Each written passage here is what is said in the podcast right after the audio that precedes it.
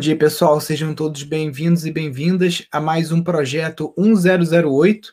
Todos os dias, às 10 e 8 da manhã, eu estou por aqui respondendo dúvidas dos nossos alunos e seguidores sobre arquitetura sustentável e casas ecológicas, permacultura, agroecologia, transição da cidade para o campo e todos esses assuntos que o Instituto Pindorama vem trabalhando aí há mais de 12 anos, né?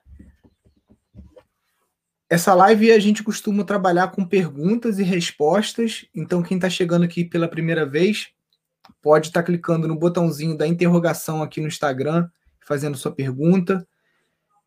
Pessoal do Clubhouse também que quiser participar, só levantar a mão, pode levantar a mão e fazer alguma pergunta, ou ficar aí ouvindo as, as respostas que eu vou estar tá dando aqui para os nossos alunos e seguidores.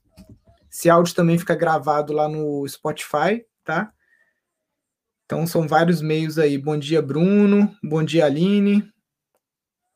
Pessoal do, do Clubhouse aí, bom dia, Itamar, Juliana, Nayana. Sejam todos bem-vindos a esse projeto 1008, todo dia no Instagram, às 10 e 8 da manhã, também no Clubhouse, e depois vira podcast lá no Spotify. Pessoal, pessoal fez muitas perguntas ontem por conta do teto verde, né? O post que a gente fez sobre teto verde. Então, se alguém tem dúvidas ainda sobre esse assunto, pode postar aqui. Eu vou começar respondendo uma dúvida sobre as espécies vegetais que dão menos manutenção no teto verde, porque existe um mito de que teto verde dá muita manutenção e é um mito. Isso geralmente é uma é, é replicado por profissionais de arquitetura, engenharia e pelas pessoas em geral que têm é, ignorância sobre o assunto, né? nunca estudaram profundamente tetos verdes, nunca executaram um teto verde, nunca andaram no teto verde, não conhecem nada de teto verde e batem no peito como se fossem especialistas para falar: não, dá muita manutenção, dá goteira, é muito pesado, não sabe nem calcular, é muito pesado. Então a gente veio é, ontem tá fazendo aquele post lá para falar sobre os mitos sobre teto verde. Os mitos estão lá né, no, no Instagram. Vou falar sobre as espécies vegetais. Aqui em Nova Friburgo, região serrana do Rio e outros locais de Mata Atlântica, existe uma planta rasteira que é muito rústica e tem uma dependência muito pequena de irrigação, que é a trapoeraba. Tá? Ela também em São Paulo é chamada de orelhinha de rato, é, dinheirinho, enfim, tem vários nomes populares aí da trapoeraba. É uma planta que se assemelha a uma suculenta, não sei a família, não sou botânico, não sei a família dela, mas ela parece com uma suculenta porque as folhas são um pouquinho mais gordinhas, mas não é tão gordinha como a suculenta. E qual a característica da trapoeraba? Essa trapoeraba mais rasteira, você consegue colocá-la num teto verde com muito pouco substrato ela, ela é uma planta que, se você tiver uma fresta entre duas pedras numa calçada, ela já nasce. Então, um teto verde que você queira executar com baixo peso, trabalhando aí com substratos leves, como a, a placa da grama. Peraí, Nilson, como assim placa da grama? É, ao invés de você ficar subindo balde de terra, uma terra que está solta e que possivelmente poderia escorrer pelo seu sistema de drenagem do teto verde, você pode pegar placas de grama, colocar ela ao contrário no seu teto verde, ou seja, raiz para cima, folha para baixo. A folha vai apodrecer, vai servir como substrato, né?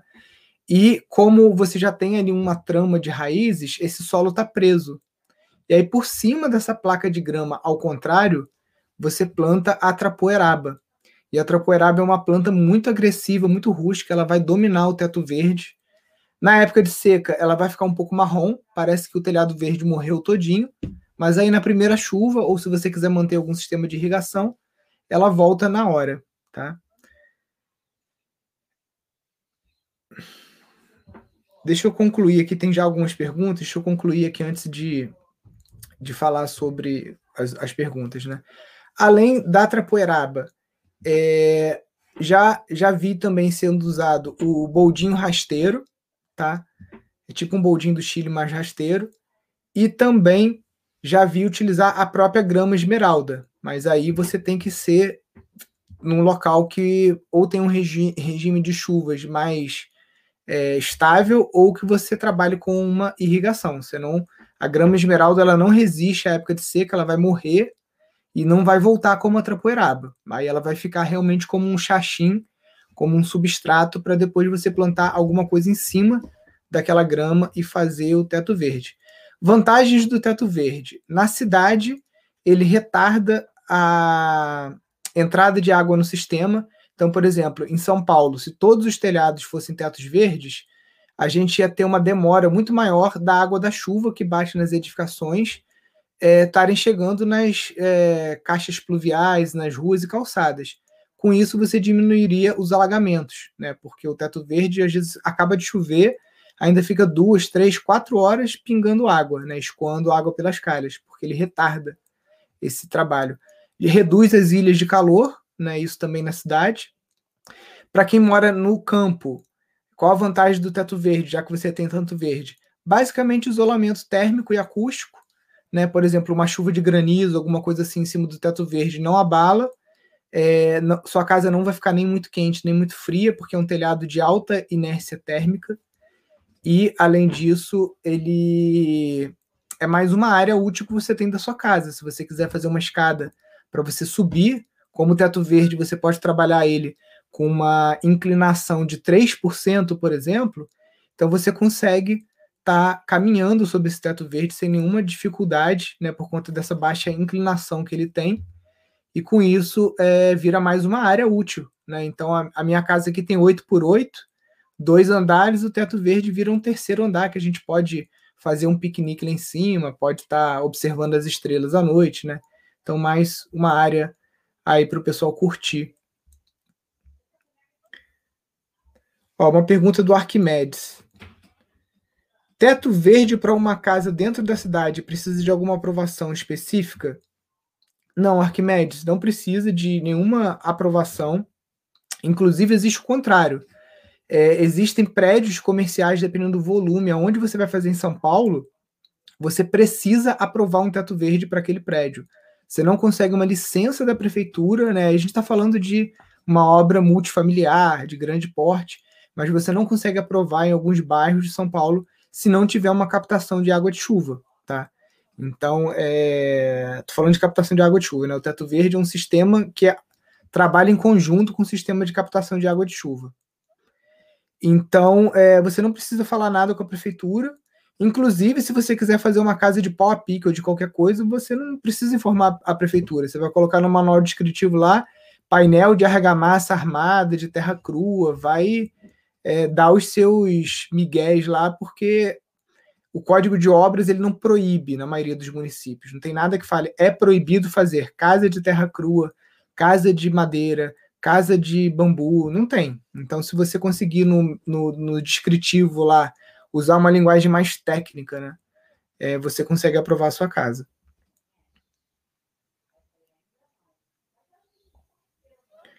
Bom dia. É possível criar um instituto de permacultura na cidade? Sim, é possível você criar.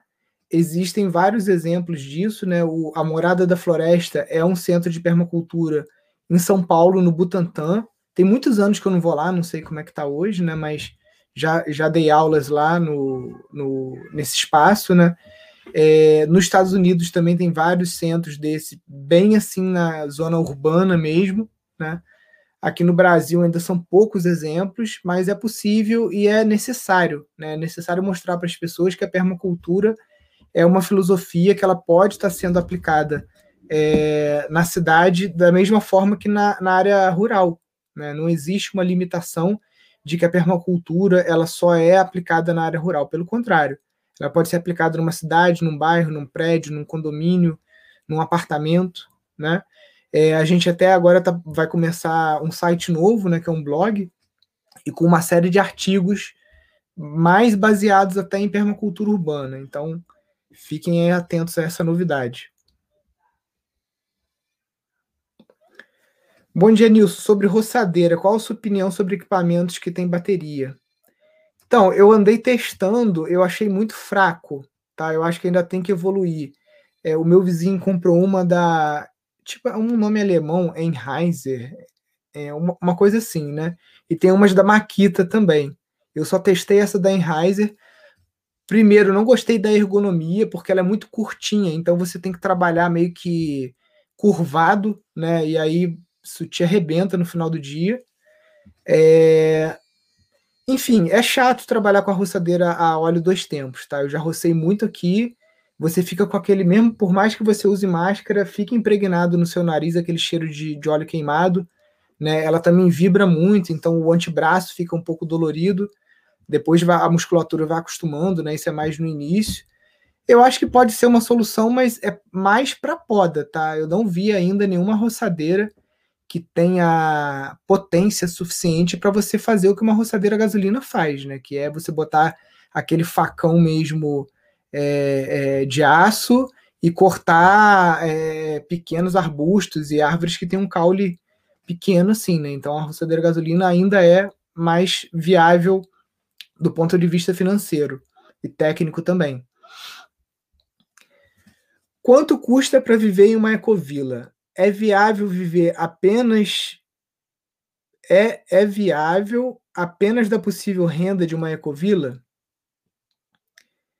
Então, vamos ver se eu consegui entender, entender sua pergunta. Existem ecovilas que se intitulam ecovilas, mas que na verdade são resorts, são meio que hotel de luxo para gente rica ou para gente que tem alguma renda. Tipo assim, o cara tem um, um apartamento no Rio de Janeiro na Zona Sul, que ele consegue alugar por 5 mil, 8 mil reais por mês. Aí esse cara, né, que tem aí uma classe média alta, ele vai para o que a gente chama de ecovila de aluguel. Existem várias, principalmente ali no sul da Bahia, né, que na verdade são resorts de luxo que se pegam uma carona no nome de ecovila, né, mais para marketing, mas na verdade é um resort de luxo e não tem, não tem o, o tecido social, não tem é, geração de renda, não tem nenhum dos quesitos que deveriam compor uma, uma ecovila. É um hotel, uma pousada que tira onda de ecovila, mas que para você ficar naquela pousada você vai gastar 5 mil reais por mês. E não vai ter nenhuma opção para você gerar esses 5 mil reais por mês ali dentro daquele espaço, porque a preocupação deles é só colocar dinheiro no bolso e não é, gerar renda ou criar um empreendimento é, sustentável desse ponto, né, de, de, que as pessoas que ali residem possam gerar renda, né? Então é, é, é, fachada, né? Infelizmente o movimento no Brasil ele vai perdendo força por conta de, de pessoas que fazem esse tipo de coisa. É possível você viver apenas da renda de uma ecovila? Aí você entrou num ponto que é o CERN. Sim, é possível. É, a gente está trabalhando agora com uma ecovila em Bueno Brandão, que é a Ecovila Sementeiros. A gente está dando uma mentoria para eles. E justamente eles estão trabalhando. É, a gente fez um plano de negócios com ele. Ué, plano de negócios, Nilson, mas a Ecovila não é para viver fora do sistema, não é para esquecer dinheiro, não é para plantar o próprio alimento, não é para construir sua casa com barro. É, só que você vai precisar de dinheiro. Se você não aplicar uma modelagem de negócios é, no teu empreendimento, mesmo que seja com economia circular, com novas economias, com o que quer que seja, a Ecovila vai ser desintegrada em pouco tempo, porque quando acaba o dinheiro, quando começa a, a, a, você ter crises ali dentro, aí o negócio acaba que vai desmanchando, né? As pessoas vão ficando um pouco saturadas e vão ficando no limite, e aí isso leva o empreendimento por água abaixo, né? É, então é necessário isso. E, e, eu falei do sul da Bahia, mas em São Paulo também tem uma eco, ecovila grande, que na verdade também é um condomínio ecológico, que as pessoas trabalham em São Paulo, cada um cuidando do seu próprio umbigo, e não existe ecovila. Ecovila, mais uma vez, é uma carona que o pessoal pega num nome que está na moda para conseguir vender um lote ou vender uma cota ali dentro, mas não tem nada de ecovila. Então, se você quer morar numa ecovila que tenha geração de renda, que você possa realmente viver ali e tudo mais, você tem que fazer uma investigação muito profunda para você não comprar gato por lebre, é, de preferência você não se comprometer de início, de corpo e alma com o projeto, você tem que ir lá conhecer, entender o estatuto, entender quais modelos de negócio estão sendo desenvolvidos ali dentro, quais oportunidades você tem ali dentro de estar tá trabalhando, de estar tá contribuindo, né? Porque a, a morar numa ecovila é a mesma coisa que você se casar e abrir um negócio com um monte de pessoas, né? Então, porque você tem relações afetivas, relações de, de, de amizade, uma série de coisas que estão no campo emocional, e você tem relações financeiras também, né? Porque vocês vão ter que dividir gastos, vão ter que dividir quando entra algum dinheiro de algum edital, de alguma coisa, aquilo vai ser repartido entre o grupo, né? Então é, é um casamento e é uma sociedade ao mesmo tempo. Então é, se informe muito, saiba separar o joio do trigo, o que, que é covila e o que, que é fachada para ficar tirando dinheiro das pessoas. Ó, mais perguntas. Quem quiser deixar pergunta ou participar do vídeo, só clicar aqui em solicitar. E aí você consegue é, solicitar uma chamada em vídeo aqui no Instagram para a gente dividir a tela aqui e tá falando. Pessoal do Clubhouse também, se quiser levantar a mão para perguntar alguma coisa, só falar.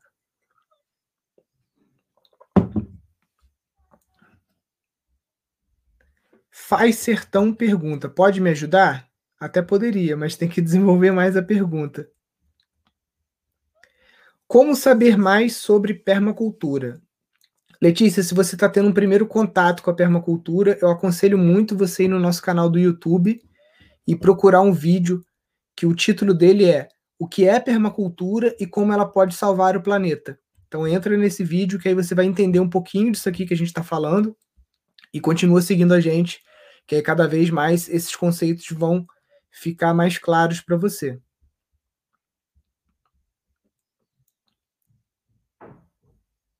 Perguntas, gente? Mais perguntas?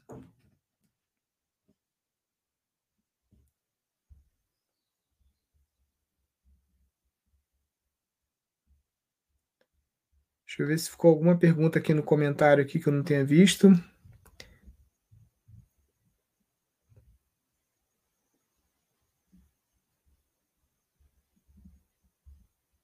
Perguntas, perguntas. Aqui na caixinha de. Ó, uma perguntinha aqui. No curso de casas ecológicas, há uma lista de materiais por projeto? Oi, Rosana, tudo bem, querida? Sim, Rosana, esse curso ele está sendo gravado agora na plataforma. A gente tem dois projetos no ar, que é o projeto Cronos, que é uma casa que está sendo feita com painéis armados, tanto para laje quanto para parede, né? E a Gaia começou, foi gravada agora durante 10 dias, foi o maior batidão aqui para nossa equipe, porque o, a equipe que veio construir é muito rápida. Então a gente filmou, filmou, filmou, não deu nem tempo de editar, agora a gente vai editar. Então, quando a gente terminar cada aba daquela ali, Cronos, Kairos, Gaia e Deméter, que são o nome das quatro casas, você vai ter um kit completo com a planta, lista de fornecedores, é, as plantas né, executiva, elétrica, hidráulica, 3D, e uma, um, um, descritivo de materiais, uma planilha né, de tudo que foi gasto, tanto com a lista de materiais quanto de custos. A gente está trabalhando nisso ainda, não foi publicado, porque as casas elas estão em, é, em obra ainda, então a gente não fechou as planilhas, a gente não quer ficar botando planilhas parciais, porque isso vai acabar criando mais confusão do que clareza para vocês. Então aguenta aí. Como a gente falou, né, o curso de casas ecológicas, hoje, se você quiser entrar hoje, agora, ele está 998 reais, porque ele está em gravação. Então é um curso que você vai ter que ter a paciência de aguardar, porque entra uma aula a cada 15 dias, é, às vezes fica um mês sem entrar aula, depende da disponibilidade dos professores que estão gravando. Depois que esse curso estiver pronto, ele vai praticamente dobrar de valor. Então é uma oportunidade agora para quem está sendo padrinho, madrinha do projeto, está apoiando, não está com tanta pressa, entra agora, porque depois que ele estiver pronto, vai ser mais caro. Né? Então você encontra o link para esse curso no, no, nosso Instagram aqui no perfil, é só você clicar lá no link que tem lá insta.pindorama.org.br, clica lá que tem o um link para todos os nossos cursos, grupo do Telegram, grupo de e-mail, todas essas coisas. O Instituto Pindorama pode ser visitado? É, Letícia, essa é uma pergunta que todo dia eu respondo aqui, mas não me canso de responder porque é uma dúvida recorrente mesmo. Esse ano a gente não está aberto ainda para visitação, né? Em boa parte disso por conta da ótima logística e gestão de crise do nosso governo federal, né? A gente tem que tirar o chapéu pela, pela grande atuação do nosso governo aí gerenciando essa crise do Covid no Brasil, né? Entre aspas. Então vai ser muito difícil a gente estar tá recebendo pessoas aqui. A gente aproveitou também esse momento para entrar aqui numa série de obras aqui no Instituto. Então, a gente estava 10 anos aqui sem parar, recebendo pessoas quase todo final de semana para cursos, né? A gente tem 40 leitos aqui. Então agora a gente parou para reformar as nossas estruturas e tudo mais. Então a gente está um canteiro de obra. Nem é legal você vir aqui, até porque a gente está num ritmo muito frenético, tanto com o EAD quanto com as obras. Então, para receber uma pessoa aqui e não dar atenção para ela, né, quando chega um visitante aqui, a gente tem que fazer o tour pelo sítio, mostrar as coisas, explicar, não é uma coisa rápida. E isso acaba que atrapalha muito o nosso dia a dia aqui, porque a nossa equipe é pequena. Então, quando a gente voltar a ter os cursos presenciais aqui na sede do Instituto, a gente vai avisar todo mundo. E aí, para você visitar o Instituto, basta você agendar por e-mail é, solicitando para vir num dia que tem curso. A gente não recebe pessoas em dia que não tem curso. Então, o dia que tem curso, você pode vir aqui, porque a gente já está com nossa equipe toda estruturada de cozinha, de faxina, de tudo. E aí é, é, mais fácil a gente agrupar as pessoas nesses dias que a gente chama de open house, tá bom? Então fica ligado que vai ser um prazer receber vocês, né?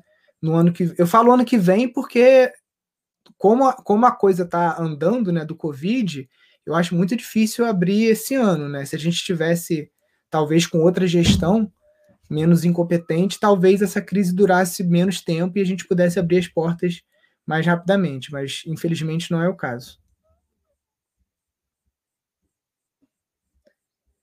Ó, perguntas, agora choveu um monte de pergunta. Como te achar no YouTube? Só escrever Instituto Pindorama lá no YouTube que você vai encontrar o nosso canal. Aí você assina o canal, clica no sininho para ativar as notificações, porque a gente tem é, lives toda quinta-feira. São lives muito boas, onde a gente faz uma consultoria com os nossos alunos, tá? E tem muitos vídeos gratuitos também, muitas aulas, cursos gratuitos no nosso canal do YouTube sobre arquitetura sustentável, casas ecológicas, é, permacultura, agroecologia. Então, segue firme lá com a gente. No telhado verde, pode ser utilizado substrato de pó de coco com esterco curtido? Olha, o que eu utilizei aqui foi o próprio coco verde. A gente partiu o coco verde no meio e ao longo de um ano, juntando esse coco verde partido no meio, pré-compostando ele, eu passei ele. É, primeiro eu dei umas marretadas para ele esfacelar um pouquinho mais e a gente passou na picadeira, então ele virou uma fibra de coco. Essa fibra de coco a gente utilizou no telhado verde da nossa sala de aula, tá? E tá lá até hoje. É... O pó do coco, eu não sei o que você está falando, mas eu não colocaria nada muito em pó, porque acaba que pode escorrer pelo seu dreno. Então eu prefiro sempre ou a placa de grama ou a fibra de coco, porque são materiais que são muito drenantes, são muito leves, né?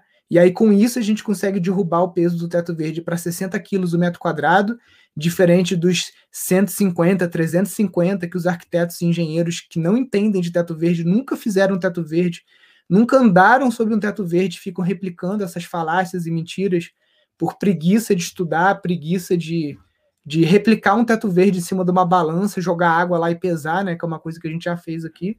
Né? A gente pegou uma balança, fez um metro quadrado de teto verde, jogou água eu não filmei isso, eu acho que eu vou fazer isso de novo, vou filmar para mostrar para a galera que não pesa 350 quilos, né? Como o pessoal está falando. Isso é coisa de arquiteto e engenheiro preguiçoso que gosta de ficar é, desqualificando a arquitetura sustentável porque não tem conhecimento sobre o assunto, né? A zona zero deve ser preferencialmente no centro do terreno não necessariamente, Jerry. A zona zero ela pode ser em qualquer lugar do terreno, pode ser no alto, pode ser embaixo, pode ser no centro. O que determina a zona zero é a sua leitura da paisagem, é o mapeamento da linha-chave e dos pontos-chaves, é por onde escorre a água, são, é a análise dos setores é, de insolação, de vento frio, de sombreamento de outras árvores ou, ou de vizinhos, de deriva química, de marisia, enfim, você vai determinar a tua zona zero aonde é o melhor local dentro do seu terreno para você colocar a tua casa ou algum centro de atividades humanas, pode ser uma, uma área de trabalho, alguma coisa assim. Então ela pode ser em qualquer lugar do terreno.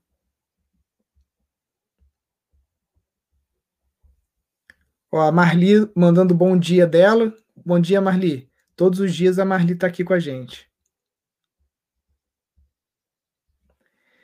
Quais as melhores práticas para o manejo de áreas úmidas? Paulo, eu estou considerando aqui que o que você está chamando de área úmida é uma área que a gente chama de brejo. É isso? Uma área que é muito. É, onde a, a água brota, né? Então, eu vou te mostrar aqui umas imagens Aí quem está ouvindo pelo Clubhouse ou pelo Spotify, depois pode ver lá no YouTube ou no no IGTV, né, as fotos que eu estou mostrando aqui, que é de um sistema de drenagem de baixo custo, né, que é muito utilizado em campos de futebol, onde você abre valas com um caimento e aí você preenche essas valas é, com pedras, com bidim, pode ser com bambu também, Peraí. Essa pergunta da drenagem todo dia aparece também. Né? Aqui em casa eu fiz assim, com pedra rachão, que é essa pedra grande, muito bambu. Inclusive naquela tragédia de 2011, quando teve os deslizamentos aqui em Friburgo, o nosso sítio foi rasgado no meio e é, a capa de terra orgânica foi totalmente lavada pela chuva, então a gente teve acesso ali, né? A, a chuva lavou e meio que rasgou o sítio no meio. Eu encontrei drenos de bambu que meu avô fez, que tinham aí mais de 80 anos, em perfeito estado. Né? Então, o dreno de bambu também funciona muito bem.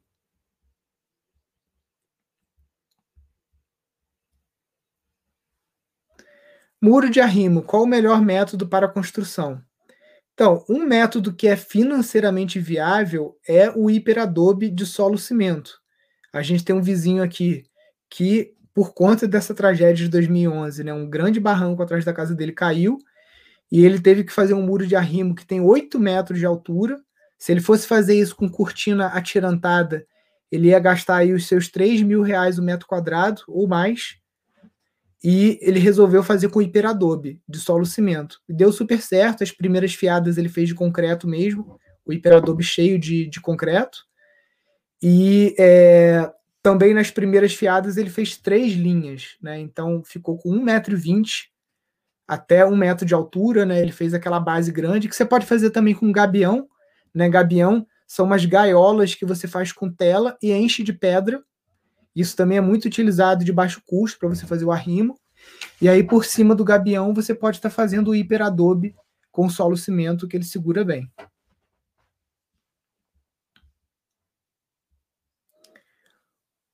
Como identificar uma nascente adormecida? Luiz, aí geralmente o pessoal conta com aqueles especialistas em radiestesia, né, que tem aquelas varinhas e que fazem um mapeamento no terreno. Né? Aqui, aqui, pelo menos, o pessoal cava poço assim, né, encontra. É, deve ter algum jeito mais científico de fazer isso, mas até hoje o pessoal ainda usa as varinhas de radiestesia. É possível utilizar um telhado verde como horta? É possível, mas aí sim é um telhado verde de alto peso, né? A não ser que você, sendo conhecedor do seu telhado, por exemplo, se é uma laje, e você sabe aonde passam as vigas e colunas, você pode estar fazendo os canteiros com essa carga pontual em cima da viga e da coluna, né? Pra, porque ali são, são é, peças estruturais que estão foram dimensionadas para suportar o peso da laje e uma sobrecarga, geralmente de 150 quilos por metro quadrado. Né? Então aí você consegue utilizar. É, mas consulte um engenheiro, saiba identificar aí o, o, o quanto que a sua estrutura atual já comporta. Se você vai construir do zero, aí mais fácil ainda é só você dimensionar aquela sua obra para que o teto verde suporte o peso aí de pelo menos 30 centímetros de solo, né, que é o mínimo aí que você vai precisar para estar tá tendo uma horta decente.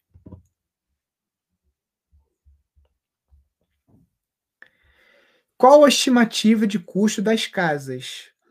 Então, depende muito se a gente tirar a mão de obra, por exemplo, aquela casa do Marcelo Bueno, a casa de eucalipto, placas placas e telhas ecológicas, land pet, aquela casa ali está mais ou menos mil reais o metro quadrado, né, com material, tirando a mão de obra.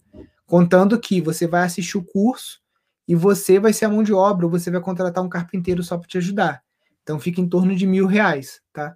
É, a gente ainda tem outras casas, por exemplo, a casa que vai ser totalmente de terra crua, né, a Cairóis, tem para mim que o custo dela vai ser mais baixo ainda, porque um caminhão de terra custa 300 conto, né?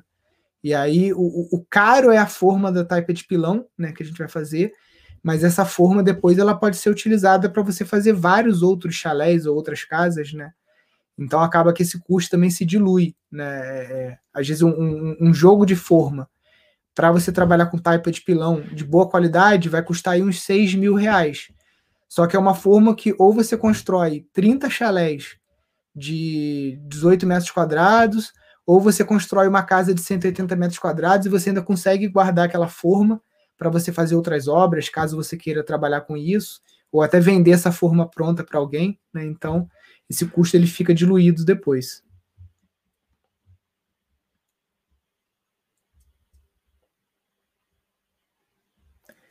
É possível iniciar um sistema de agrofloresta numa mata fechada? No caso, é uma APA. Então, aí você tem que ter um pouco mais de cuidado, né, por ser APA, é, por conta do manejo. Teoricamente, você vai ter que fazer um plano de manejo e receber uma autorização do órgão que, que faz a gestão dessa APA que você está, para que você possa fazer uma poda da, da mata. Né? Geralmente, você não vai fazer supressão de vegetação, mas você vai podar copa de árvores para entrar luz e com isso você cultivar, né? O, o... eu tinha até separado uma foto, tá no não, tá no Instagram, né? O, o ser humano ele é um ser de clareira, né? Você vê que até as tribos indígenas que vivem em florestas densas, eles abrem clareira porque não dá para você viver 100% dentro da mata, né? E nem para cultivar. Você vai cultivar uma mandioca embaixo da floresta, não tem como. Você precisa derrubar algumas áreas para estar tá fazendo roçado. Então você tem que ver se aonde você está é permitido. Você, por exemplo, pegar uma área de capoeira que você tem ali indivíduos arbóreos com o DAP, né, que é o DAP, diâmetro na altura do peito, abaixo de 15 centímetros, são árvores passíveis de supressão, mas tudo isso você tem que fazer direitinho com avaliação do órgão ambiental aí da sua cidade e aí você manejando essas capoeiras, você consegue começar ali um sistema agroflorestal do zero. Na mata fechada, só com poda, e você vai ter uma série de limitações das espécies que você vai conseguir cultivar ali. Como fazer uma casa ecológica num terreno íngreme? Arthur, não sei se você acompanhou aí a última semana, mas a gente fez exatamente isso, utilizando o sistema de palafita em toras de eucalipto tratado. Então é como se você colocasse os postes de eucalipto e essa casa ela fica flutuando ali em cima. Então ela fica totalmente térrea e indifere a inclinação do terreno. Marcelo estava até contando que ele construiu lá em, em Garopaba, numa pirambeira sinistra, e os postes tinham 9 metros para conseguir equilibrar a casa.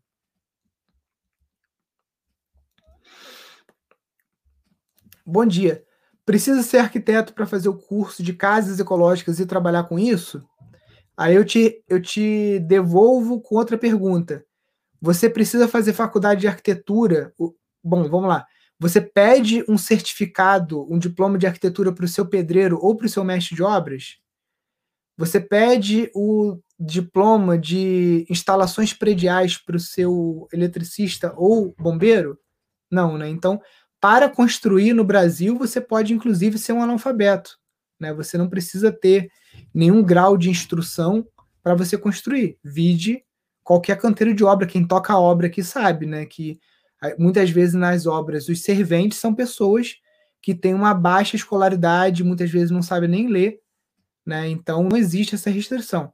O nosso curso de casas ecológicas ele tem o seguinte perfil: ele é indicado para engenheiros e arquitetos que querem parar de falar besteira e se qualificar numa área aonde a faculdade não traz nenhum conhecimento, né? Porque é, eu fiz dois períodos de, de, faculdade, de arquitetura numa faculdade particular, acompanho muitos alunos de faculdades univers, de universidades federais. Minha esposa está na UF, recebi aqui já grupos de estudantes da UFRJ e tudo mais. E as universidades pouquíssimo falam de arquitetura sustentável, arquitetura ecológica, então, menos ainda. Então, esse conhecimento não está na academia. E aí, o cara sai da, da faculdade de arquitetura, de engenharia, para dirigir Uber. Eu estou até para gravar um vídeo no, no YouTube falando sobre isso, né? É, é, Forme-se em arquitetura e engenharia para dirigir Uber. Por quê? a galera, a, a, a faculdade está com uma defasagem muito grande em relação ao mercado. O interesse por casas ecológicas aumentou muito. Uma casa ecológica, ela aumenta o valor da casa. Se você construir uma casa convencional ou uma casa ecológica, o custo de venda, a valorização daquele, imóvel é maior do que de uma casa convencional. O tempo de venda também é menor se você está construindo para vender. Né? Então só tem vantagem e os arquitetos estão papando mosca com relação a isso. Então, se você é engenheiro ou arquiteto, o curso é maravilhoso para você. Se você não é engenheiro nem arquiteto, você só tem interesse de fazer o curso, porque você quer construir a sua casa, perfeito. Você pode também estar tá fazendo curso só para aprender os métodos construtivos, como que constrói com baixo custo, com terra crua, com materiais reciclados, com painéis de argamassa armada, como que você faz uma laje pré-moldada na tua casa, gastando muito pouco, é, como que você constrói uma casa com tijolo, vergalhão e cimento e areia, que são os materiais comuns de qualquer obra, só que utilizando 60% menos desses materiais, simplesmente pelo tipo de desenho que você está fazendo na casa, pela técnica construtiva, sem ter que ficar utilizando formas demais e, e coisas assim. Né? Então é um curso também para quem quer aprender a construir. Também é um, é um curso para quem quer viver de renda. Por exemplo, eu quero construir vários chalés ou várias casinhas no meu terreno para alugar pelo Airbnb ou para alugar através de uma imobiliária mesmo, com contratos de 30 meses. Então, o curso também é para essas pessoas. O curso é para quem quer abrir uma empreiteira de construção também. Então, a gente tem vários perfis. Quem quer sair do aluguel, quem quer montar uma empreiteira e trabalhar com isso, profissionais de arquitetura e engenharia civil que querem aprender a fazer projetos ecológicos e sustentáveis e, e saber é, fazer um projeto executivo, né? Porque você vai fazer um, o, o, projeto executivo de uma taipa de pilão ou de uma casa de, feita com placas ecológicas é, ou uma casa feita com terra crua são projetos executivos totalmente diferentes. Então o profissional tem que correr atrás e os clientes querem isso. Né? Hoje em dia as pessoas querem construir gastando pouco, querem fazer a sua parte pelo planeta, né, de fazer uma, uma construção com menos impacto ambiental, só que os profissionais não sabem e as universidades, principalmente federais, que tem aqueles professores que estão há 30 anos dando a mesma aula, sem se atualizar, também não tem interesse de se atualizar e ensinar. Então a gente fica aí num ciclo vicioso. Só para a gente ter uma ideia, a Constituição Civil ela é a grande responsável pelas emissões de gases de efeito estufa e pela degradação do planeta, né? Então, se a gente não mudar a forma como o ser humano constrói, o planeta vai continuar aí muito bem, obrigado, mas o ser humano, provavelmente os mais ricos vão para Marte, né? Como Elon Musk já está lá com seus planos sórdidos, o Bill Gates querendo escurecer o Sol, o outro querendo mandar não sei quantos milhões de pessoas para Marte, porque o pessoal já sabe que deu merda, né? E é questão de tempo se a gente não parar de reproduzir o que a gente está fazendo agora, né? Que é construir com concreto armado, que é esse consumo desenfreado, que é esse monte de coisa que se os profissionais, se a faculdade que forma esses profissionais, se os clientes, né, a gente que, que somos consumidores aí de serviços de arquitetura, de engenharia, né, todo mundo tem que mudar a cabeça para a gente conseguir mudar essa, essa realidade.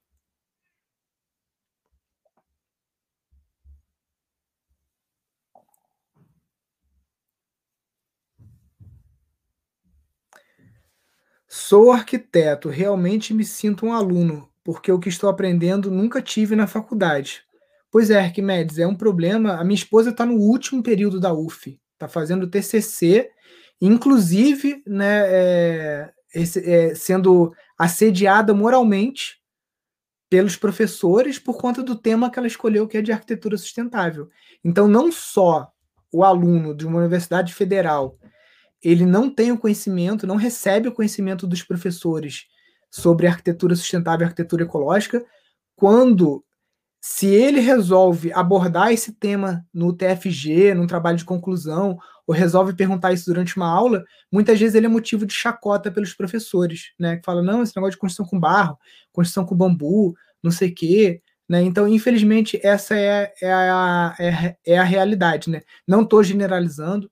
Na UF tem ótimos professores, professores muito antenados com essas tendências, mas infelizmente alguns que, principalmente que estão ali mais em cima do puleiro, cagando na cabeça dos que estão embaixo, tem essa mente retrógrada e ainda tem essa, essa, essa, esse pensamento de ser carrasco de aluno, de ficar fazendo assédio moral, né? Então, infelizmente, isso ainda acontece, né? Só para vocês terem ideia, é, a faculdade de arquitetura é uma das mais difíceis do Brasil, muito mais até do que engenharia aeronáutica. O tempo de, de hora de projeto que você tem que fazer depois da faculdade é muito grande e uma estatística muito triste é que é um dos cursos que tem maior incidência de suicídio, tá? Alunos de arquitetura têm maior índice de suicídio do que qualquer outro tipo de, de faculdade, medicina, entre outras que também são muito difíceis, né? Então, muita coisa tem, tem muita coisa errada nesse meio,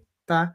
E a gente vem tentando através dos nossos simpósios de bioarquitetura, né, trazer grandes expoentes, grandes arquitetos é, renomados, trazer coordenadores de curso de arquitetura aqui para Friburgo para assistir esses eventos, para ver se consegue mudar um pouco a cabeça dessa galera.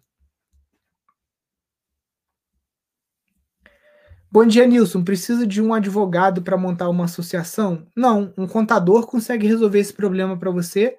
Basicamente, você precisa redigir um, uma ata de constituição uma assembleia onde vai impor a diretoria, você vai registrar isso no cartório, depois na junta comercial e Receita Federal. Qualquer contador bom consegue resolver isso para você e não tem um custo muito alto. Você vai gastar aí no máximo uns R$ 1.500.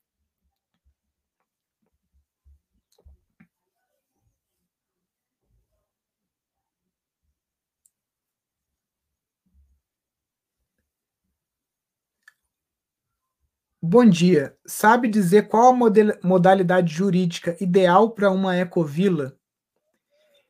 Então, essa é uma pergunta muito aberta, não existe uma, uma só resposta, tá? Você pode trabalhar de diversas formas. Você pode criar um clube, como um clube de campo, que cada pessoa que entra compra uma cota, né? Como, como os clubes antigamente funcionam, né? Os clubes hoje estão em decadência, pelo menos aqui em Friburgo, o maior clube está praticamente falido porque antigamente era aquela coisa de status, você ser do clube, e aí só entra sócio e não sei o quê, e hoje em dia é, essa realidade mudou, né? As pessoas têm ficado mais em casa, até mesmo antes da pandemia, tô falando isso muito antes, né? Enfim, os clubes não, não conseguiram acompanhar as mudanças da, da sociedade. Mas o modelo jurídico ainda existe. Então você pode fazer um clube que você vende cotas, e aí aquela cota dá direito à pessoa construir uma casa ou já morar numa casa que você que a própria o próprio clube construa e depois se aquela pessoa quer sair da Ecovila é mais fácil porque basta ela colocar a cota dela à venda e um conselho um conselho gestor ele aprova ou não a entrada de novos sócios, né? Pode também ser feito um condomínio, pode ser feito um loteamento com desmembramento na prefeitura, como está sendo feito lá em Paudalho, na Ecovila Vila Verde Turmalina, é, como foi feita lá na Ecovila Clareando, em São Paulo, que é desmembramento total mesmo na prefeitura, lotes individuais. Pode ser uma associação só, um CNPJ dono da terra toda. Enfim, tem vários modelos jurídicos que você pode estar tá, é, adotando aí para estar tá fazendo essa ecovila.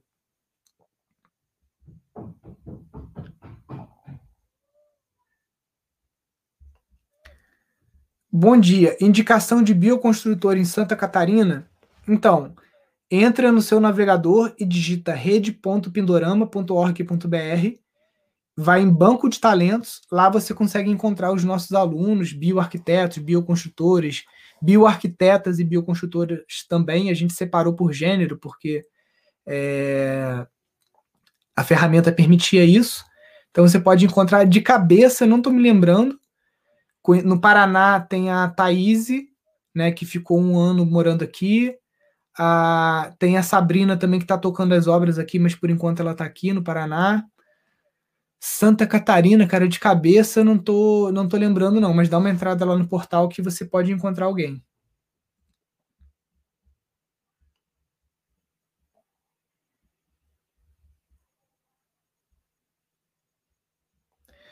Bom dia. Tentei cortar a garrafa de vidro. Não.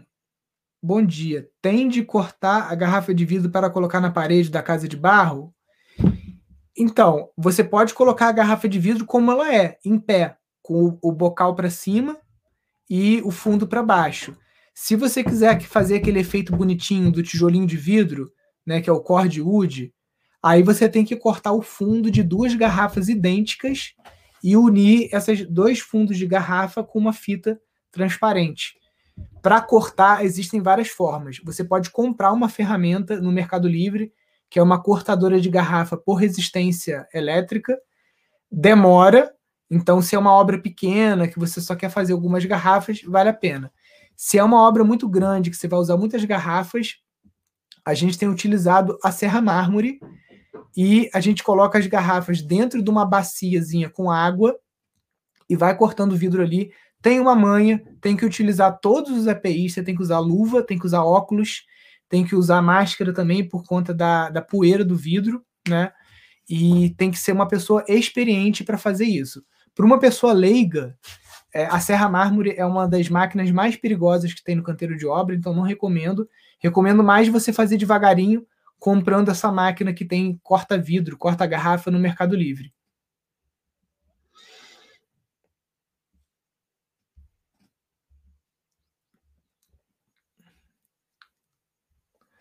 Tratamento do bambu com sais de octoborato, por exemplo. Tem que furar o bambu? Depende de como você vai tratar. Se você vai tratar por capilaridade, você não precisa furar o bambu. Talvez, se for o bambu gigante, apenas o primeiro nó para ele não ficar boiando.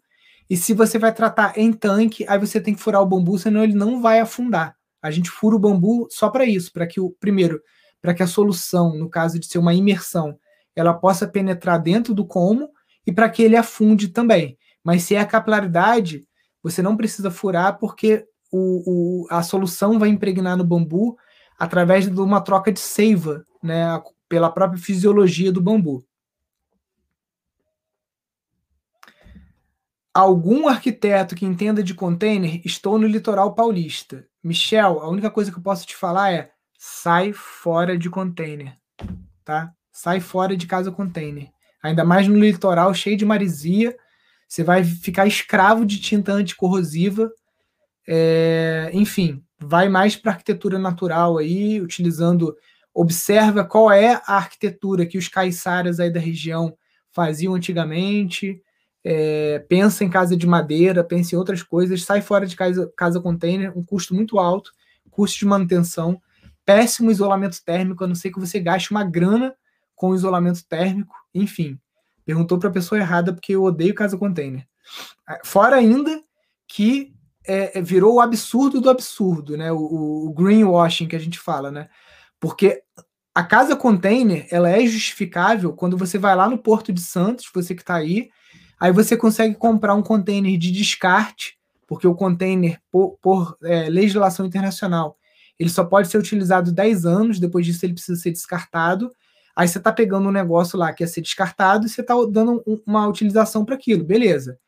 Só que, na verdade, na verdade, quem tinha que é, pagar esse pato, quem tinha que dar a destinação correta para o container, é a empresa cargueira ou a empresa que construiu o container.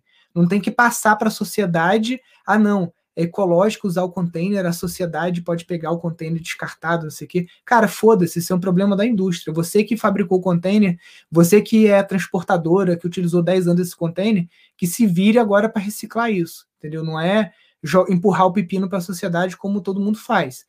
Por quê? Porque você vai pegar esse container de descarte, você vai ter que utilizar um monte de tinta tóxica. Às vezes você vai ter que usar primeiro um solvente para tirar a tinta velha, um pintoff ou um striptease da vida, né? Que você vai ter que usar máscara é, anti-vapor, né? É, voláteis, porque o troço chega a arder o olho. Aí você vai ter que lixar o container e vai ter que passar uma tinta anticorrosiva. Aí tudo que você for fazer no container, você vai abrir uma janela, uma porta, você vai ter que usar disco para cortar aço, você vai ter que ficar comprando metalon, vai ter que ficar usando solda, ou seja, só materiais industriais para você conseguir fazer as aberturas, fenestrações que o container precisa. Aí você vai ter que isolar termicamente o container, porque aquilo é uma lata de sardinha que esquenta para cacete fica frio para cacete. Aí você vai ter que fazer isolamento térmico. Aí vai usar lã de rocha, vai usar outra coisa industrial também, né? Apesar de que você tem a lã de PET, que pelo menos é de reciclagem. Enfim, isso vai ficar preso em um monte de coisa é, é, industrial. E aí aonde que vem um absurdo que eu comecei a falar? As pessoas estão fazendo casa container, não é com esse container de descarte, que aí pelo menos não. Fiz a casa container, gastei um monte de metalon, gastei um monte de tinta é, é, anticorrosiva, mas pelo menos eu estou utilizando um container de descarte. Não, a galera está comprando container novo, container que acabou de sair da fábrica, container zero bala para fazer casa. Faz sentido isso? É aquela coisa de tirar a onda de ecológico, o cara ouviu o galo cantar, mas não sabe aonde. A casa container é ecológica. Aí o cara vai lá, paga 6 mil reais num container é, zero bala, que acabou de sair da fábrica, e acha que aquilo é ecológico, ao invés de comprar um container de descarte que custa 600 reais e aí sim está reciclando o container, tananã, tananã, né, ressignificando aquele material que teoricamente teria que ser descartado. Enfim, sai fora. Quais as madeiras utilizadas para a construção da Casa Gaia? Juliana, aqui em Nova Friburgo, a gente tem muita plantação de eucalipto e muita, deixa eu até fazer um parênteses aqui, né? Nova Friburgo é um município muito grande. 89% da área de Friburgo, você pegar toda a área em metros quadrados de Nova Friburgo, 89% é, é área de proteção permanente, que são topos de morro, florestas. Então a cidade é muito preservada. 3% do território da cidade é, são construções, ou seja, cidade. E você tem é, o restante, acho que são 6%, né? É plantação de eucalipto e lavoura. Tá? Então aqui tem muito eucalipto, não só eucalipto, mas também é, é, coníferas, né? Então pinheiros, ciprestes, esses tipos de pinos. Então a gente utilizou essas madeiras aqui da região, basicamente eucalipto e pinos. Foram essas duas madeiras que foram utilizadas para construir o, a casa, né? E é, a gente aplicou resina de mamona no eucalipto, porque eu, no, desculpa, na, no pinus, porque o pinus é uma madeira mais macia, mais mole, mais suscetível a cupim. Então a gente passou a resina de mamona porque ela cria uma capa acrílica praticamente em cima. Fica uma capa com uns 2 milímetros de poliuretano. Então ela é uma, uma ela é, cria uma proteção em volta da madeira que é tipo uma borracha transparente né, como se fosse aquele material da rodinha de skate. E com isso você isola a madeira de cupim, isola de chuva, né, se por acaso bater uma chuva, alguma coisa assim.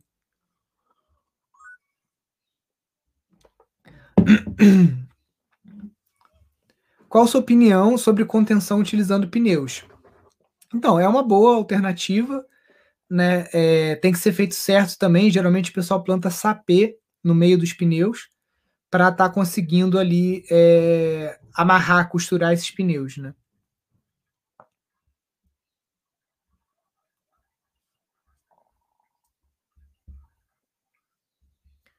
Vamos ver se tem mais perguntas.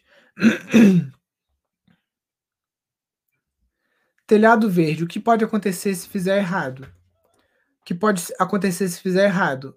Todos os mitos que eu coloquei no post lá. Ele pode ficar muito pesado, ele pode dar goteira, ele pode. Deixa eu ver. Pode perder terra, pode dar manutenção.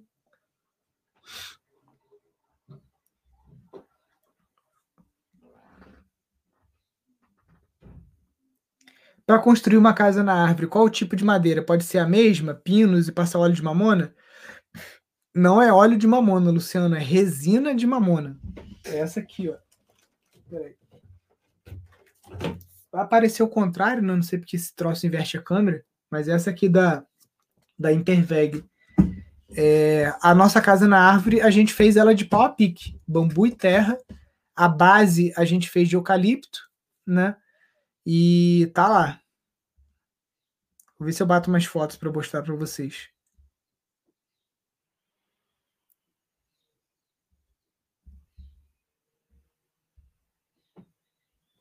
Qual o tipo de grama que usa no teto verde? Então, a gente não usa grama. Bom, vamos lá. A gente usa grama ao contrário. A gente bota a folha para baixo e a raiz para cima, porque a gente usa aquela placa de grama apenas como um chachim ou um substrato. E por cima da grama, a gente cultiva a trapoeraba, que é uma planta rasteira muito agressiva, muito rústica e resistente, e que não dá manutenção. Então é o que a gente tem utilizado. A grama esmeralda, ela no, no telhado verde, ela exige uma irrigação e existe uma camada de solo maior. E aí com isso o teto verde fica muito mais pesado. Como fazer telhado verde sobre a telha ecológica? Primeiro você tem que dimensionar o teto verde para que ele a estrutura do telhado, né, para suportar o peso desse teto verde. A, a, essa telha feita com tubo de pasta resistente, a Ecotop, ela tem uma canaleta, então você pode estar colocando é, fibra de coco dentro dessas canaletas, está botando bidim por cima e plantando coisa, tipo quase como uma, uma hidroponia, tá? Você pode estar fazendo dessa forma, ou você pode estar botando a fibra de coco e utilizando a telha só como drenagem e fazer o seu teto verde por cima. Por cima da, da, da do telhado ecotop, você coloca uma manta bidim, que é uma manta drenante, que não vai deixar passar terra, só vai deixar passar água. Aí por cima dessa manta drenante, você vai colocar a placa de grama virada ao contrário e por cima a trapoeraba. Né? Então dá para fazer assim.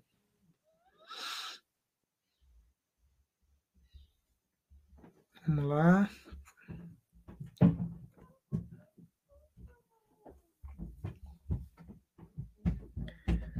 Perguntinhas, perguntinhas. Você recomenda piso de barro? Então, depende do que você quer. Se você quer fazer uma casinha mais rústica, o, o, o, o chão de terra batido, né, que é um chão ecológico, da mesma forma que o chão de madeira, ele exige algumas técnicas, né, para você usar a terra de cupinzeiro, tem que usar um esterco fermentado também para você conseguir fazer um chão que dê para varrer, que não fique levantando poeira quando você varra, né? Então, se a gente for falar de chão ecológico, ecológico, que é de, de, de origem é, vegetal ou é, de terra crua, é o chão de terra batida ou assoalho de madeira. E aí você tem pisos sustentáveis, que é, por exemplo, o solo cimento, né? Que são é, lajotas que você faz com oito partes de barro e uma parte de cimento prensadas. Então você pode estar usando esse solo cimento para estar fazendo o seu, o seu chão é, é, feito naquela prensa, aquela prensa que faz tijolo, só que você bota uma forma que não tem aqueles dois furos no meio, e você vai fazer também com 2,5 centímetros e meio de altura, você não vai fazer com os 8 centímetros do tijolo, tá? Eu acho que acaba que são, é a forma mais fácil de você estar tá utilizando terra para fazer um chão.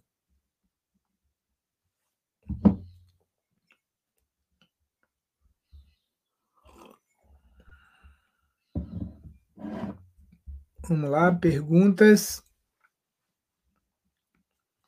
Trapoeraba é uma, é uma punk gostosa. Com certeza, dá para botar no suco, dá para fazer várias coisas.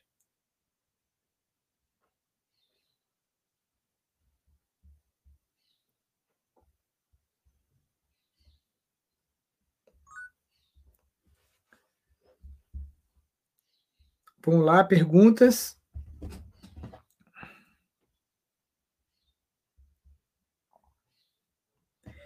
Quero fazer uma mureta de contenção com pneus. Quanto devo afundar para dar sustentação?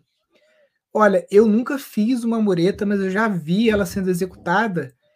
Ficam dois terços, pelo que eu vi, dois terços do, do pneu ficam para dentro do barranco, um terço fica para fora, e você tem que fazer uma amarração nele. E é, geralmente o pessoal coloca sapê no meio do pneu, porque o sapê ou capim vetiver porque ele vai criar ali uma trama para costurar o pneu no barranco. Então é uma forma de você estar tá conseguindo fazer isso. Pode pôr trapoeraba no telhado cerâmico?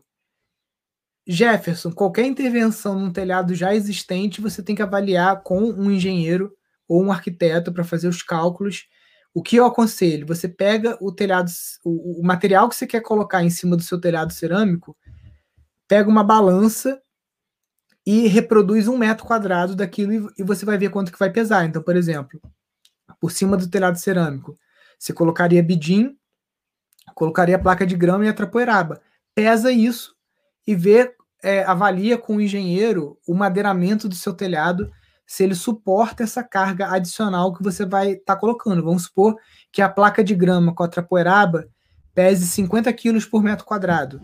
Então você tem que pegar o, o, o, o, arquiteto, ele vai avaliar o peso que já tem de telha ali, né, o número de telhas que tem por metro quadrado, que geralmente vai dar uns 40, 50 quilos, e ele vai avaliar pela dimensão das peças de madeiras que estão ali, né, os caibros, vigas e tudo mais, qual é o, o, o a carga adicional que aquele telhado foi é, desenvolvido para suportar. E aí vocês conseguem avaliar juntos aí se dá para colocar essa carga extra ou não.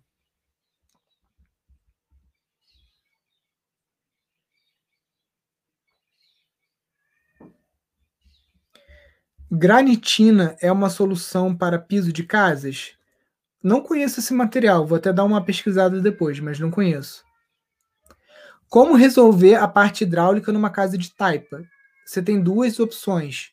Ou você vai passar os conduítes e canos dentro da forma e já vai compactar o solo com esses canos dentro, o que, na minha opinião, é a pior opção.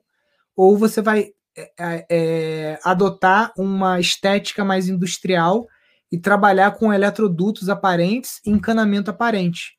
Você pode pintar esses eletrodutos ou, enfim, usar cores. Pode utilizar aqueles canos de cobre também, dá para dar uma escovada. Então, depende da estética que você quer.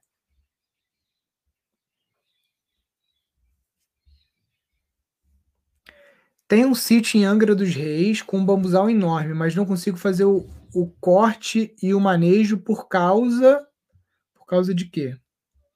Não completou a pergunta aqui. Peraí. Ah, não veio a segunda parte da pergunta.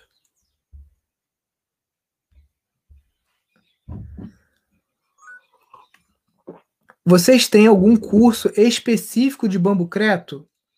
Armação de pisos e lajes? Hércules, sim.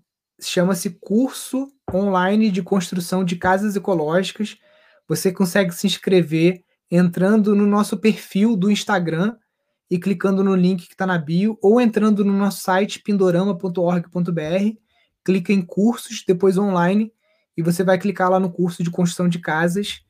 É, esse curso ele está em gravação, a aula de bombo creto ainda não está lá, porque o bombo creto vai ser a base da terceira casa que a gente vai construir. A gente está na segunda casa agora. O curso ele vai cobrir o passo a passo da construção de quatro casas, com é, englobando aí mais de 12 técnicas, tanto para piso quanto para fundações, para lajes pré-moldadas, lajes ecológicas, teto verde, domos, três tipos de domos e abóbodas, né?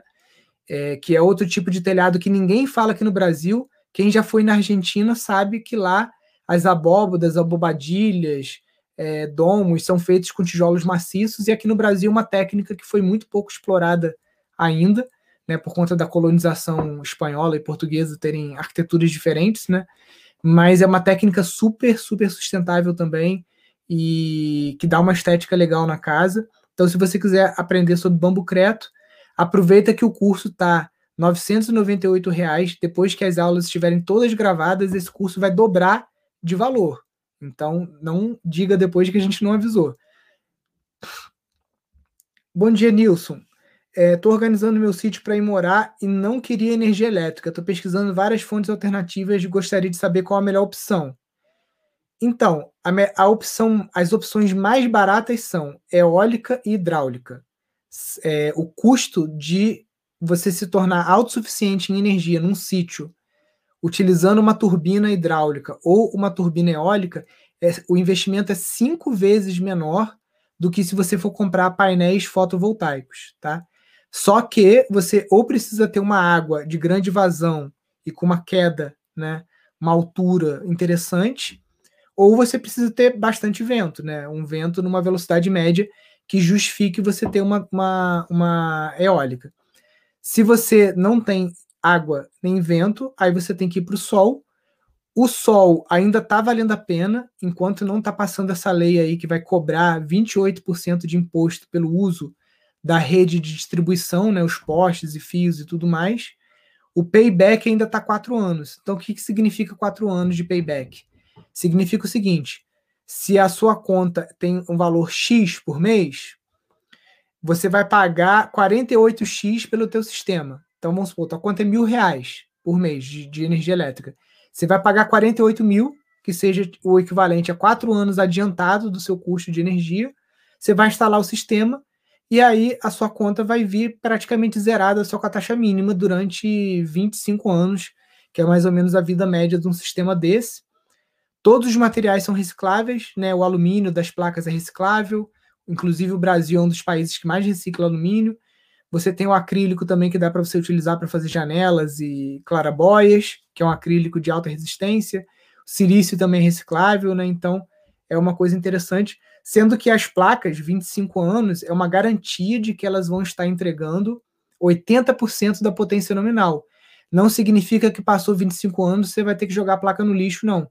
Essas placas, na prática, elas entregam uma quantidade de energia muito boa ainda por 40, 50 anos. Se não fosse assim, ninguém lançava satélite, né, gente? Você vai lançar um satélite para você ter que ficar trocando placa a cada 20 anos, né? Não é economicamente viável. Então ainda é viável, mesmo depois que passar a lei, o payback vai aumentar para uns 5, 6 anos, vai continuar viável ainda, mesmo com essa lei de o pessoal está chamando imposto do sol, né? Mesmo assim, ainda vai continuar economicamente viável. Agora, hidrelétrica e eólico é muito mais barato. Para fazer hidrelétrica, precisa de permissão do governo? Não precisa se você estiver fazendo o que a gente chama de uso insignificante do, da água. Ou seja, você pega a vazão do rio, se você está desviando até 30% dessa vazão do rio para um cano e a água vai passar dentro da turbina e depois ela volta para o rio, né? Então você está devolvendo a água para o rio, você não precisa de nenhuma é, autorização. A não ser que você vai fazer uma, uma micro hidrelétrica que você está utilizando a vazão total do rio, ou mais do que 30%. Essa lei vale para o sistema off-grid? Não. Sistema off-grid é, é fora da rede. Você não tem ligação nenhuma com a rede, você não paga nada para ninguém. Outra coisa que ninguém sabe também, que não precisa de. Sabe outra coisa que você não precisa de permissão do governo para fazer? Etanol. A gente aqui em Friburgo tem um amigo que faz etanol. Na última greve dos caminhoneiros, ele fez etanol e continuou rodando. Né? Então, até 10 mil litros por mês, ainda não mudaram essa lei, você pode produzir etanol no teu sítio. E é muito fácil de fazer etanol. Agora, cara, aqui em Friburgo, o, o, o etanol, o álcool, tá cinco reais o litro. Cinco reais um litro de álcool. Então tá super valendo a pena você produzir etanol para rodar para quem tem carro, carro flex. O custo do etanol para você produzir é praticamente menos de um real por litro.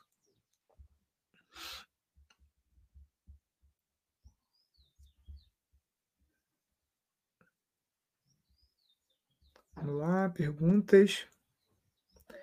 A granitina é tipo um pó de pedra, pedrinhas bem pequenas misturado com cimento. Ah, entendi. Então, daria para fazer, né? E você pode fazer até um tipo de cimento queimado, né? Deve ficar bonito.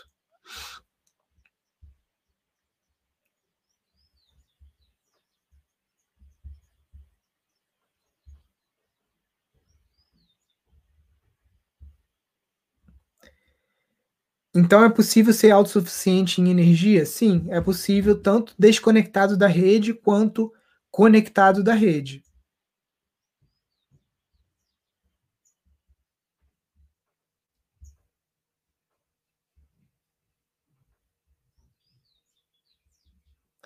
Você vai fazer alguma dessas casas com acessibilidade? É, rampas, WC? Não, aqui a gente não está fazendo nenhuma delas, mas qualquer um dos projetos que a gente está fazendo aqui é adaptável para estar tá fazendo ele acessível. A gente não está fazendo por conta do tamanho, né? Você fazer acessibilidade em 18 metros quadrados, né, que é o tamanho médio das casas aqui, dos chalés, é muito complicado, né? Essa casinha do Marcelo, ela é toda térrea, né? Então, você consegue, um cadeirante consegue andar por ali, mas a gente não está fazendo, não.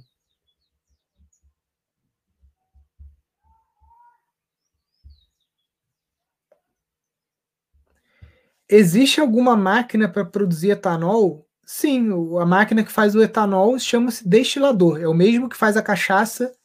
Basicamente, o processo para você fazer etanol, você corta a cana de açúcar, você faz a garapa, aí você joga fermento de pão nesse barril onde você colocou o caldo de cana, fermenta, faz um vinho de garapa, e aí você destila esse vinho de garapa num, num destilador de etanol. É diferente do destilador para cachaça, ele tem uma coluna de, de cobre um pouco maior, e aí você consegue o, o, o álcool 96%, que é o etanol, você bota no teu carro e roda feliz da vida. A gente tem um aluno de, do Paraná que ele já está há mais de 10 anos produzindo etanol também, rodando toda a frota dele é, é de, de veículos flex.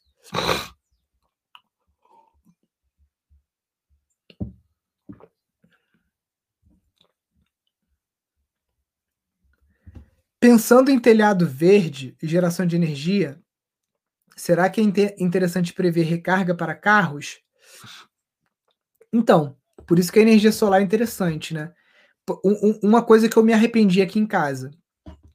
Eu investi 5 mil reais numa lareira de calefação.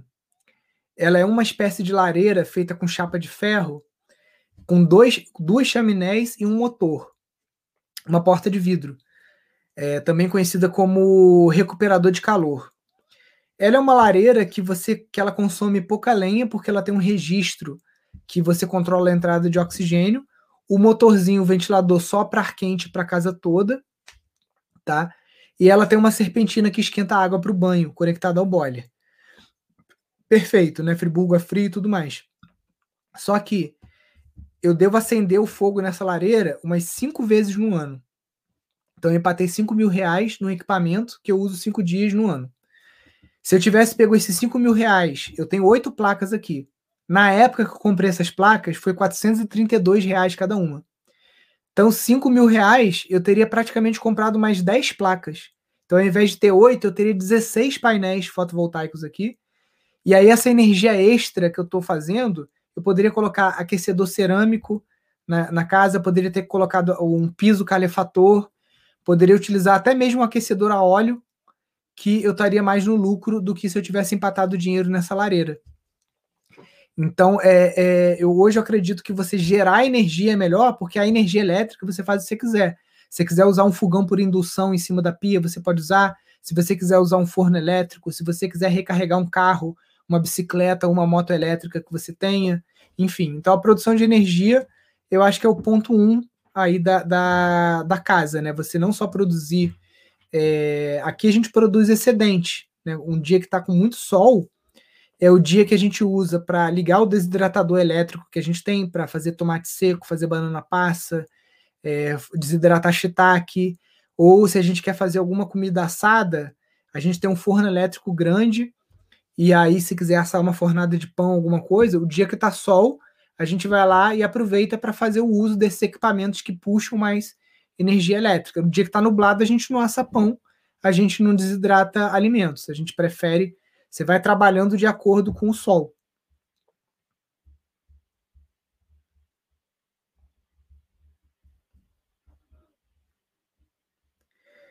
Estamos em Angola. Quais as alternativas para teto? Não queríamos palha devido ao risco de incêndio nas comunidades.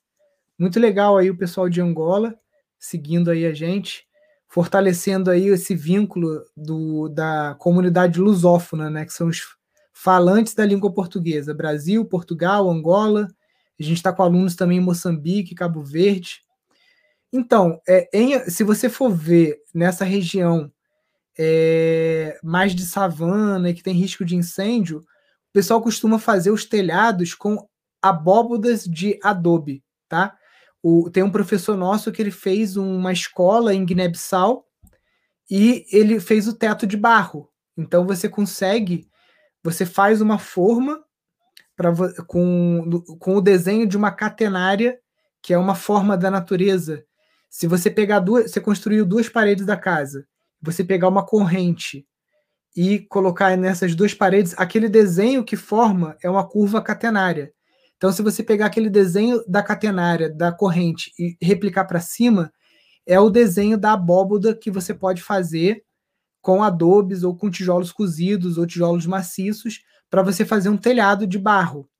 E aí, por cima desse telhado de barro, eu não sei, não conheço Angola. Se você está numa região que tem baixo índice pluviométrico, você consegue fazer uma impermeabilização bem simples.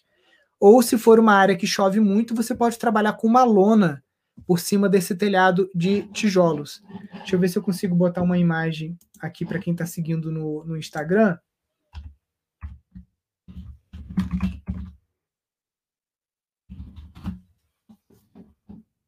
Ó, deixa eu jogar aqui. Quem, quem tá pelo Clubhouse ou tá é, pelo Spotify, depois pode ver lá no, no, no Instagram.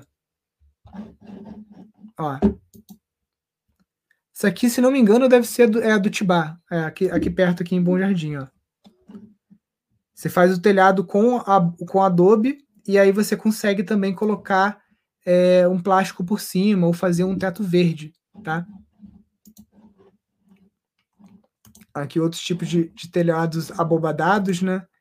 Na Argentina, na América Latina em geral, se utiliza muito. Aqui a gente também vai estar tá fazendo uma técnica chamada de abobadilha, que é como se fosse uma cascagem feita com tijolos, tá? Ó, vários tipos aí de abóbadas. Então, em Angola, para não utilizar telhados de palha, eu apostaria aí nessas abóbadas.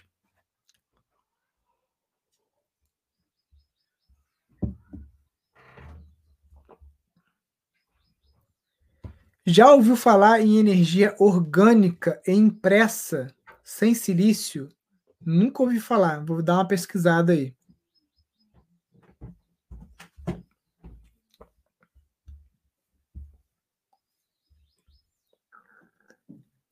Tem um sítio em Angra dos Reis com bambuzal, mas com muitas cobras. Como proceder o corte e manejo com segurança?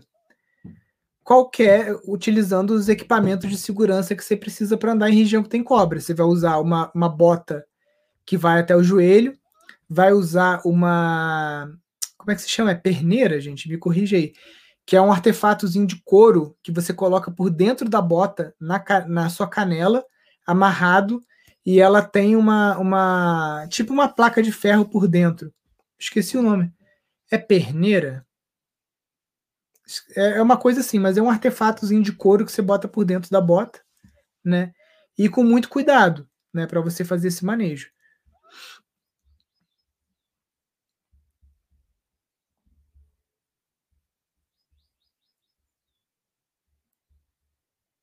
Vamos lá, mais perguntas.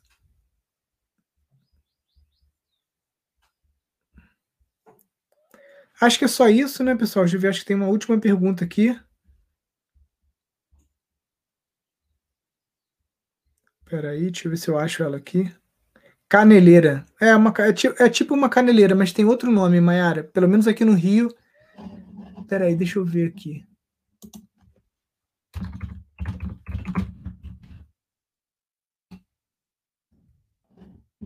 É perneira mesmo, que o pessoal chama aqui no Rio, tá vendo? Deixa eu botar aqui no, no Google. É isso aqui, ó. Parece não é peneira, é perneira. é isso aqui, esse, esse material. Ah, mostrar a tela aqui, ó. É isso aqui, ó. Perneira, perneira de couro sintético e bidim com três talas.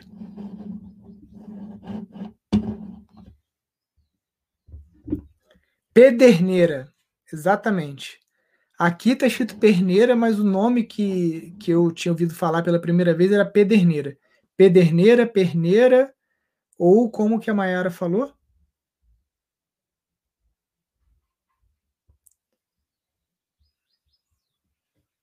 É isso aí. Como faz para cadastrar um evento na rede Pindorama? Primeiro você tem que cadastrar o seu sítio e aí você consegue cadastrar vagas em projeto e você consegue cadastrar também eventos dentro do portal do seu sítio lá.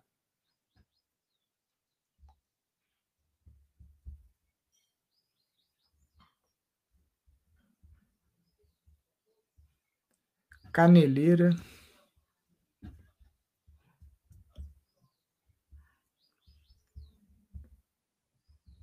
Show, pessoal. Acho que é isso.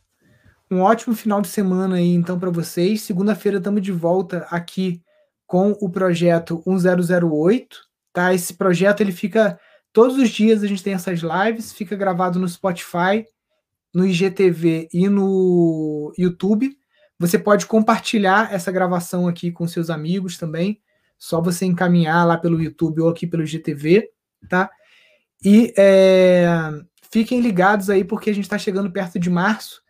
Em março a gente vai ter o Festival da Sustentabilidade, que é um evento que a gente faz presencialmente aqui em Friburgo. Esse ano, por conta da pandemia, a gente não vai fazer esse evento presencial, ele vai ser online, mas vai ser uma programação assim de dia inteiro, né? Sexta, sábado e domingo, com um monte de coisa. Vai ser no YouTube, tá? É, vão ter shows, vão ter oficinas, vão ter palestras, né? Basicamente o que acontece no festival ao vivo aqui em Friburgo, mas a gente vai fazer ele online, tá? Então fiquem ligados aí, continuem seguindo a gente. Vou abrir também uma caixinha de pergunta lá e responder as perguntas que não conseguiram ser respondidas aqui durante a live lá no Instagram.